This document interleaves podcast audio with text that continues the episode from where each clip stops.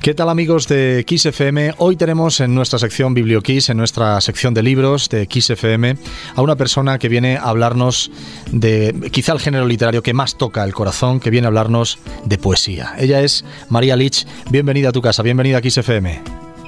Muchas gracias por invitarme, Julián. Bueno, pues decía que vamos a hablar de, ese género que toca el corazón y vamos a hablar de La vida rima, un, libro que también toca el corazón, un libro de poemas eh, que acaba de salir del horno, ¿verdad? Y que, y que como bien digo, pues está cargado de, sensibilidad y de, y de, historias cotidianas. ¿no? Cuéntanos un poco, haznos una radiografía de este, de este libro que acabas de sacar. Pues mira, este es mi segundo poemario eh, se publica cuatro años después del primero. El primero trataba sobre una muerte a destiempo, sobre un duelo. y la verdad que tenía muchas ganas de escribir algo que fuera más ligero aunque el mensaje sea igualmente profundo, pero ya no que no que el tema principal no fuera a lo mejor pues el, la ausencia o la muerte o la tristeza, ¿no? Aquí el tema principal en el fondo es después de una tormenta, cuando la tormenta ha pasado y te tienes que volver a reenganchar a la vida, eh, ya no eres eh, la misma persona que, antes por todo lo que has vivido y es como me reengancho yo a esta vida, cómo me, me reconecto conmigo misma al final. Yendo un poco más atrás, vamos a hablar de, ese primer libro, esa, bueno, esa pérdida de, tu chico, ¿no? de tu marido, eh, y, cómo, cómo, eso te cambia la vida y cómo, bueno, cómo, cómo eso se plasma en un, en un, libro bellísimo, tengo que decir. Ese sí. Eh, Gracias. Vamos, es algo. Bueno, pues decíamos que es pura sensibilidad a la poesía, pues eh, quizá uno de los, de los últimos exponentes de, esta generación es ese libro, ¿no? pero bueno, ¿cómo, cómo una, una, una, comunicadora audiovisual? ¿Cómo se engancha una, una comunicadora audiovisual como tú a la poesía? ¿Cuáles son tus primeros contactos o cuál es esa conexión primera con la poesía? Pues mira, desde, desde muy pequeña. Las rimas, no sé por qué, siempre me han atraído. Ya leía de pequeña pues, los típicos álbumes ilustrados en, eh, con rimas. Eh, luego ya a través de los profesores de, literatura del colegio, pues empiezas pues con Rubén Darío, con Becker, con Machado, ¿no? con, con los grandes. Y a raíz de aquí, la verdad es que la poesía siempre ha estado conmigo, no sé por qué, es un género que me ha llamado la atención, me gusta el juego, el juego de palabras, ¿no? Eh, poderlas transformar, moldear y, contar cosas. Entonces, a raíz de esto yo siempre había escrito como un hobby, es decir, nunca me había planteado publicar, de hecho para mí eh, publicar poesía era mm, eh, una cosa imposible.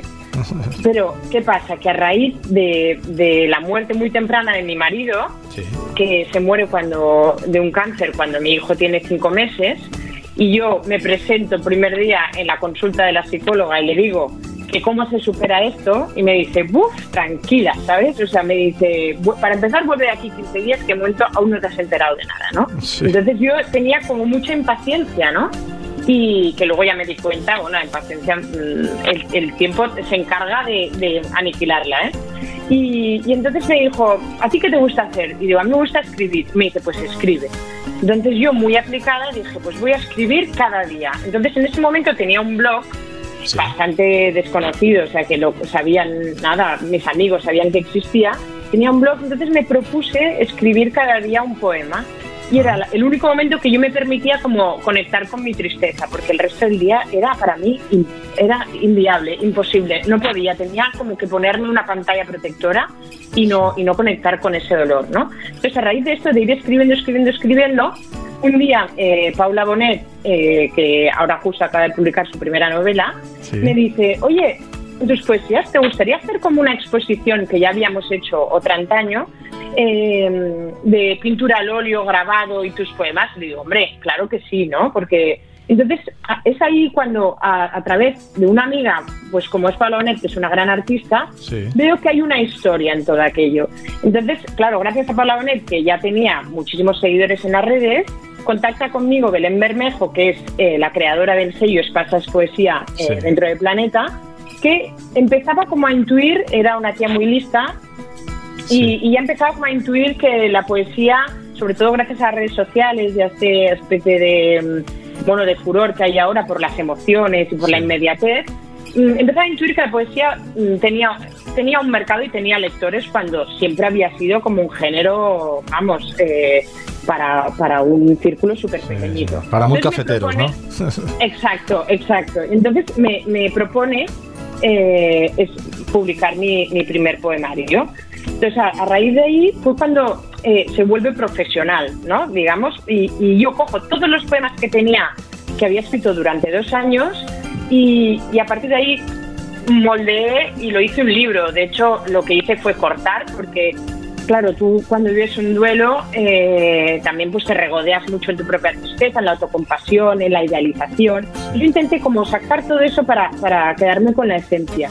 Y a, raíz de eso, también ayudada, ya te digo, por Paula Bonet y por un amigo editor, eh, conseguí eh, contar la historia de una manera pues sencilla que pudiera hacer ya no solo mi historia, sino algo universal. Y, bueno, a raíz de ahí, entonces me llamaron de, Planeta y escribí un, libro, bueno, colaboré en un álbum de, versos eh, para niños que se llama Versos de Buenas Noches. Y además me encargaron mi primer cuento infantil que se llama Que bigotes me pasa, que también lo ha publicado Planeta, bueno, un sello que se llama Baobab y, pensé, oye, pues me especializo en el tema versos, lo que a mí me, que me, es lo que más me divierte, en el, con lo que más disfruto. Y, entonces, entre medio, ya cuando estaba presentando el libro de ¿Qué bigotes me pasa? Un día pues comí con Belén Bermejo, con mi editora, que estaba de baja por, por enfermedad, y me presentó a mi nueva editora y me dijo, oye María, era 2019, que escribas segundo libro yo. ¡Ah! No, siempre da como mucho, mucho, mucho respeto eh, enfrentarse al segundo libro, porque pienso, a ver, si el primero gustó, pero en el fondo, como tenía una historia tan fuerte detrás, eh, la calidad literaria, digamos que, que, se dio por hecho, ¿no? Y, ahora realmente, claro, ya no hay esa bomba de historia detrás, y ahora es, pues, es María Litz tal como escribe, ¿no? Y, bueno, me lo, me lo, encargaron, pero claro, luego vino la pandemia, imposible encontrar nada de tiempo para escribir, eh, y al final el verano pasado me puse saqué lo grueso, lo fui puliendo y, es que está recién salido del horno. Qué maravilla. Como tú dices. Qué maravilla.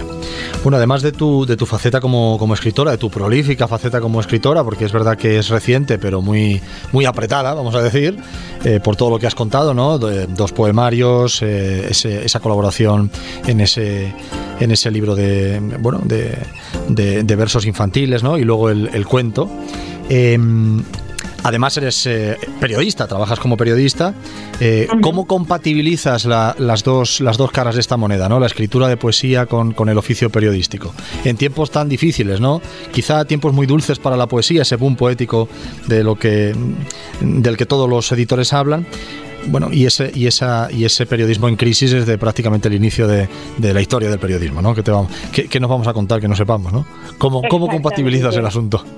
Mira, porque eh, toda la ambición que yo tenía antes en el ámbito periodístico y, todo lo que yo quería avanzar en esta profesión, en el fondo ahora se ha trasladado a la poesía.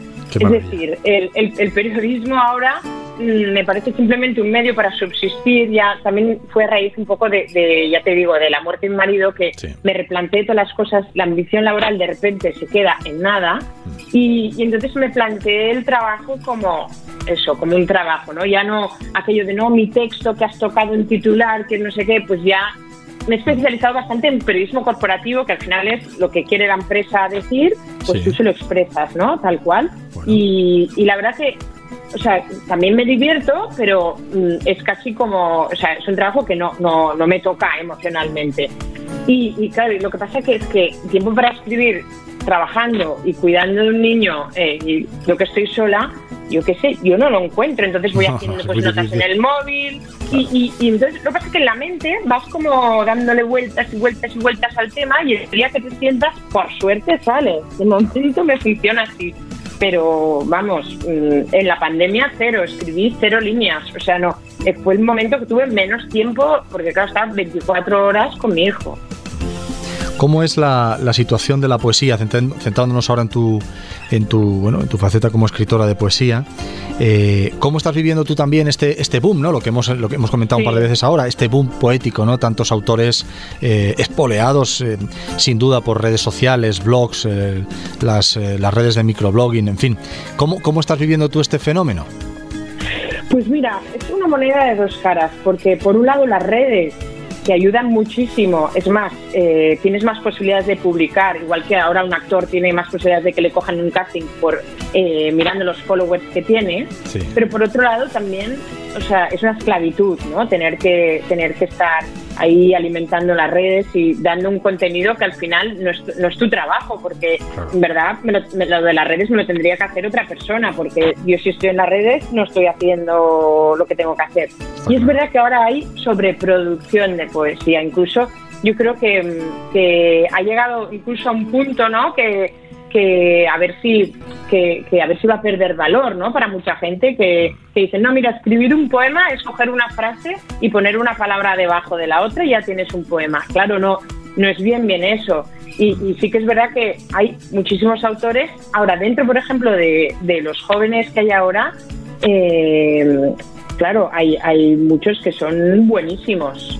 Por ejemplo, yo que sé, Loreto Sesma tiene veintipocos años y escribe que alucinas. Y además, pero es que lo bueno es que ella es un animal de red bestial, un animal de teatro, eh, sabe posar, sabe recitar. Eh, ahora vienen, vienen poetas muy completos. Lo mío es muy eh, de la vieja escuela, ¿no? Un poco. También me pillan otra edad. Sí, no es lo mismo, no es, no es lo mismo una, una época que otra, está claro, está claro. No, claro. Pues este segundo poemario de, María Lich es La vida rima. Eh, pretende ser más luminoso, ¿verdad?, que aquel, que aquel, primer, que aquel primer poemario, ¿no? ¿Cómo ha sido ese, ese proceso compositivo en ese verano de pandemia? ¿Cómo, cómo lo has, cómo lo has eh, encajado? ¿Cómo has encajado estos tiempos para, para sacar un poemario?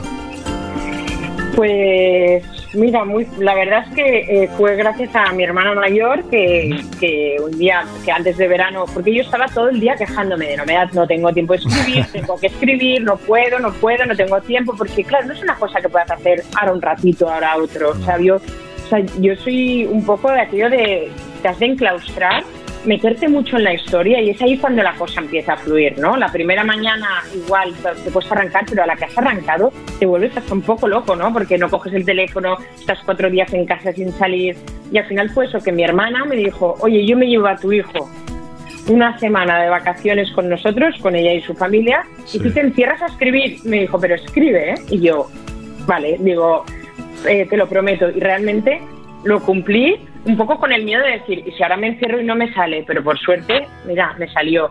Y, y, era, era, es lo que tú dices, ¿no? Veníamos de la pandemia, eh, encima estaba escribiendo cosas que, que eran pre-pandemia, con lo cual yo decía, pero esto a quién le va a interesar, ¿no? De, de, si ahora todo ha cambiado y pensaba, digo, igual nunca vuelve a ser el mundo igual, ¿no? Y estoy aquí yo hablando de, de mis chorradas cuando hay problemas tan importantes, pero bueno, claro, eso ya son las ollas que se hace uno y, y, y a mí lo que me gusta de, de la bueno lo que he intentado crear en estos dos libros tanto en el primero como en el segundo es una historia es decir no son poemas que cada uno de su padre y de su madre son hay un hilo conductor que te hace leerte el libro, que al final te lo lees, ya te digo, en media hora, tres cuartos de hora te lo has leído, pero hay un principio y un final, ¿no? Hay una evolución. Y, me, gusta, ¿no? El ir creando el hilo. Eso yo creo que es, a lo que me ayudó estar cuatro días mirando solo los mismos textos, las mismas hojas, y una vez tuve el esqueleto,